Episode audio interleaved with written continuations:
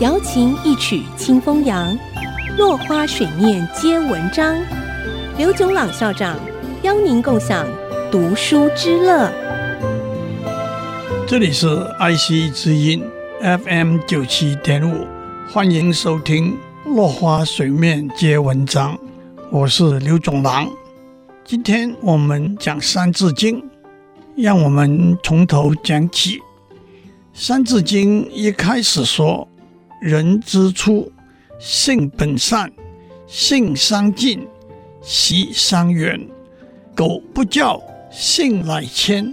教之道，贵以专。”《三字经》一开始就说：“人之初，性本善。”有人会问。是不是《三字经》开宗明义、斩钉截铁地采纳了“人性本善”的说法呢？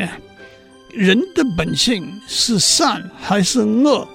可以从很多不同的观点来看，包括哲学、心理学、生物学和社会学等不同的观点，可能带来不同的结论。但是，如果我们比较狭义的，从教育的观点来看，那么“人之初，性本善”这个说法是有它的道理的。启蒙时期的小朋友像一张纯净的白纸，一块无瑕的白壁，都有无限的发展空间和潜力。他们充满了好奇心和想象力，愿意去探索、询问。会自然的模仿和记忆，这些都是天生的特质。从教育的观点来看，就是人之初，性本善，性相近，就是说这些与生俱来的善良本性本来没有什么差别。习相远，就是说因为后天不同的学习影响，他们的学问、能力、性格。才会越来越不一样。的确，站在教育的观点来说，天才儿童和天生智障都是少之又少的。多数人没有真的输在先天的起跑点上，只是后天的影响，让他们的人生之路变得大不相同。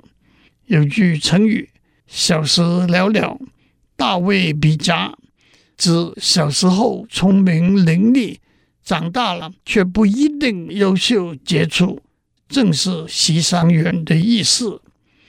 苟不教，性乃迁。假如小孩不加以教育，原来善良的本性就改变了。这两句可以说是强调前面习相远那一句，特别是在目前升学挂帅的教育环境里头。考试变成了目的，教育只不过是过程，因此求知的欲望被压抑了，求解的习惯没有养成，创新的能力得不到培养，学识上存疑的性格更是变成巨大的禁忌，甚至被视为离经叛道，更凸显了教育对本性的影响。教之道，贵以专。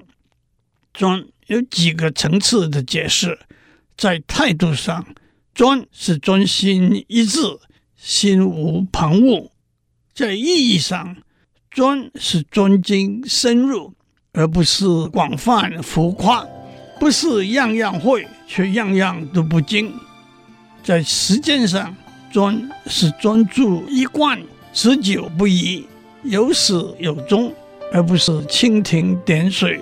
见异思迁。今天我们讲到这里，我们下次再见。落花水面皆文章，联发科技真诚献上好礼，给每一颗跃动的智慧心灵。